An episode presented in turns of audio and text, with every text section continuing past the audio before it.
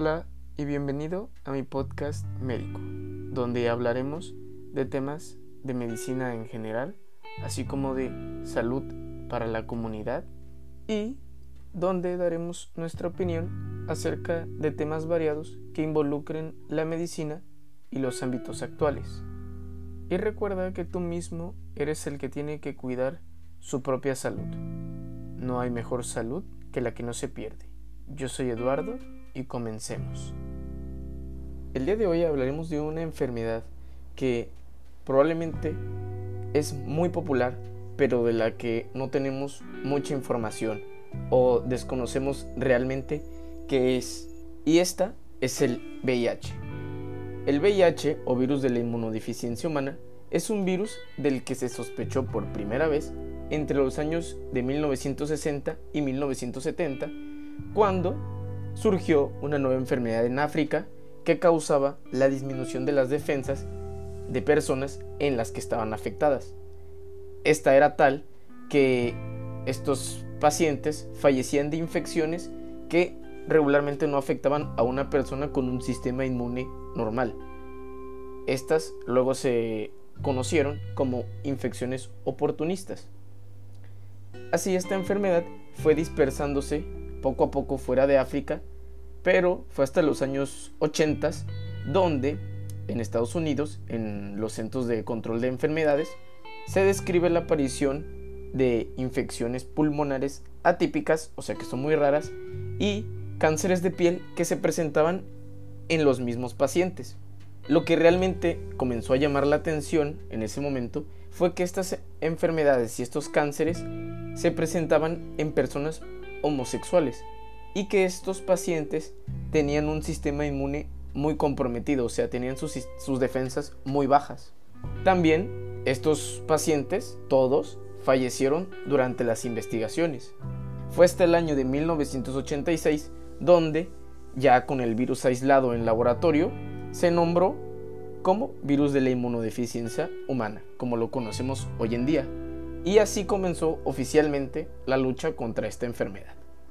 Hablemos un poco de las generalidades.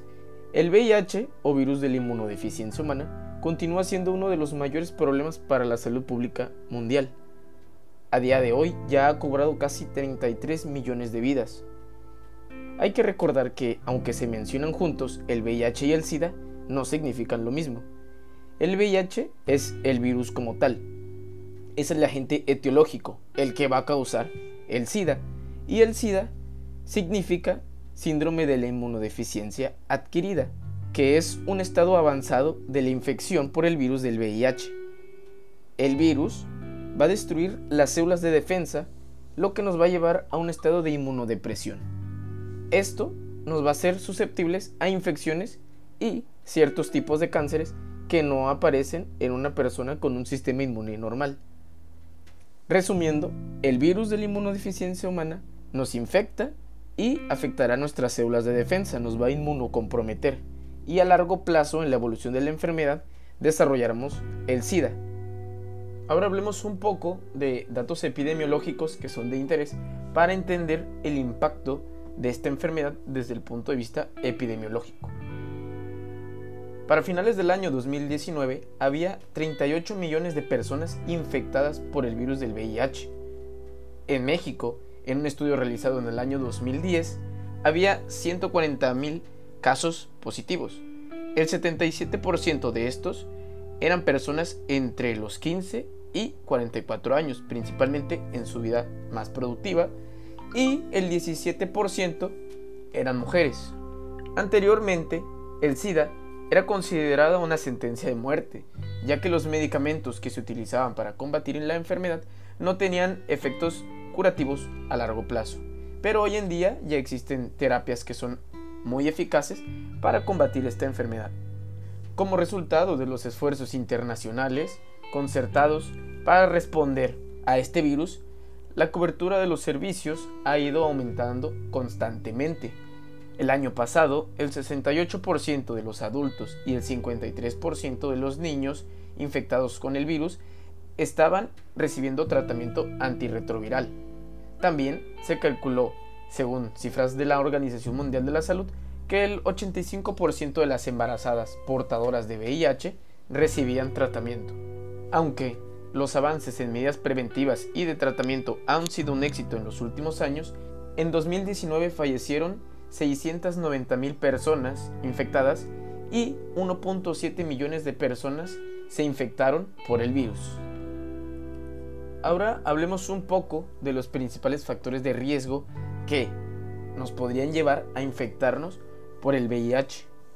De estos, los más importantes son las relaciones sexuales sin protección, haber padecido infecciones de transmisión sexual anteriormente, el uso de drogas inyectables, recibir inyecciones, transfusiones o procedimientos médicos sin garantías de seguridad en donde se podría utilizar material contaminado y tienen mayor riesgo las personas que laboren en el sector de la salud.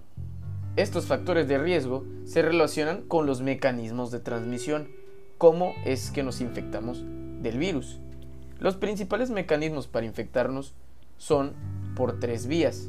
La parenteral, que es causado principalmente por el uso de jeringas, la vía sexual, que es por el contacto íntimo entre dos parejas y es el mecanismo de transmisión más frecuente, y también está el mecanismo vertical o perinatal, que es la transmisión de la madre al bebé durante el embarazo, el parto o la lactancia. Hay que recordar que la infección se ocasiona al exponernos a la sangre de una persona infectada, ya que en la sangre es donde se va a encontrar el virus del VIH. Ahora hablemos un poco sobre cómo se realiza el diagnóstico a una persona infectada o de la que se sospeche que esté infectada por el virus del VIH.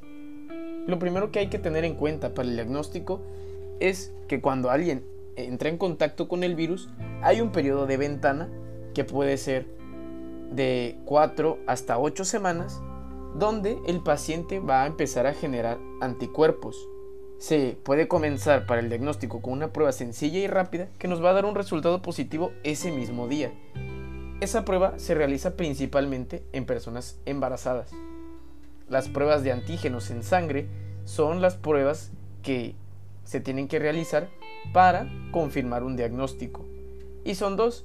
Primero se comienza con una prueba llamada ELISA, la cual, en caso de ser positiva, debe de ser confirmada por un ensayo del tipo Western Blot.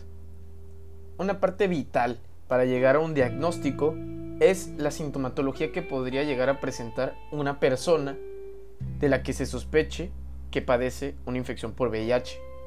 Los síntomas durante la evolución de la enfermedad son múltiples y se va a manifestar de diferente manera en múltiples personas. Para generalizar la aparición de los síntomas, esta enfermedad la podemos dividir en tres etapas clínicas. Las primeras manifestaciones que va a presentar esta infección va a ser un síndrome conocido como síndrome retroviral agudo. Este se va a presentar en las primeras dos o cuatro semanas de la infección y se va a presentar con síntomas generales como pueden ser fiebre, cefalea, dolor de cabeza, malestar general y dolor muscular. Estos van a desaparecer rápidamente. Después de la aparición de este síndrome, le va a seguir la infección crónica, que es donde se detecta la mayoría de los pacientes. Esta va a ocurrir desde 4 a 7 años después de la infección.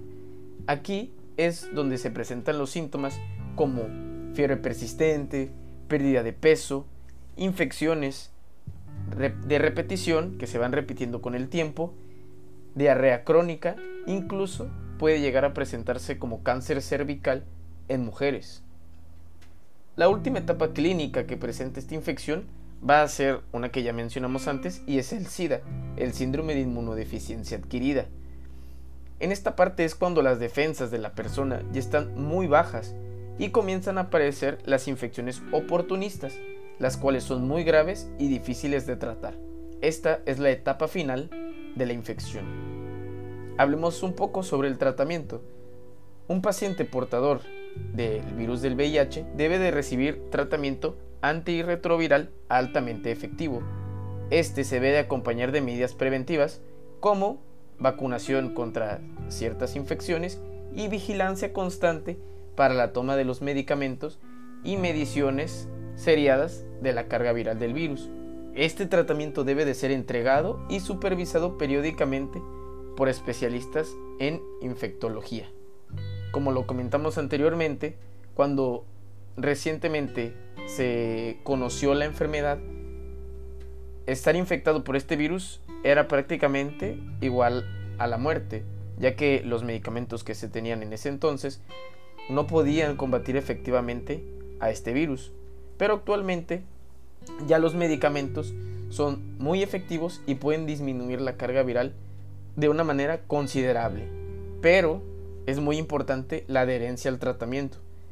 En caso de comenzar a tomar tratamiento y luego desistir en el consumo, puede llevar a la resistencia de esos medicamentos, lo cual obliga a modificar los esquemas y eso ya aumenta la probabilidad de falla en la terapia. Para finalizar, hagamos algunas conclusiones. Primero, el VIH causa una enfermedad crónica y es uno de los principales problemas de salud pública a nivel mundial. Actualmente se estima que existen 38 millones de personas infectadas por el virus. El VIH es el virus causante de la enfermedad que afecta directamente a nuestras células de defensa, las cuales van a disminuir durante su replicación. Y el SIDA es un estado avanzado de una persona infectada por el virus de la inmunodeficiencia humana, donde ya las defensas van a estar muy bajas y va a ser susceptible a infecciones y cánceres. Actualmente existen programas alrededor del mundo que tienen como objetivo prevenir el aumento de los contagios, fomentando medidas sociales y de protección, como puede ser el uso del preservativo, y también se encargan de brindar un tratamiento efectivo. Estos regularmente son realizados por los gobiernos federales. Según la Organización de la Mundial de la Salud, estos esfuerzos han logrado disminuir los nuevos casos del VIH. Para el diagnóstico de este virus es necesario realizar pruebas sanguíneas para identificar anticuerpos contra el VIH. Aunque actualmente se ha reconocido que las medidas de prevención y tratamiento han sido muy eficaces en los últimos años, la situación actual con el COVID-19 ha obligado a los gobiernos federales de todo el mundo disminuir la entrega de medicamentos y recursos para los programas sociales encargados de manejar la situación con respecto a las personas que están infectadas en los distintos países, lo cual, según la Organización Mundial de la Salud, puede hacer que en los próximos años se llegue a aumentar la incidencia de casos positivos y de personas fallecidas. Muchas gracias por llegar hasta aquí. Si te gusta esta información puedes encontrar más contenido en nuestro blog de Medicina y Salud en la actualidad o en el Instagram Medicina y Salud 2020. No olvides que la prevención es la mejor manera de cuidarnos y cuidar nuestra salud y que no hay mejor salud que la que no se pierde. Yo soy Eduardo y muchas gracias por escuchar.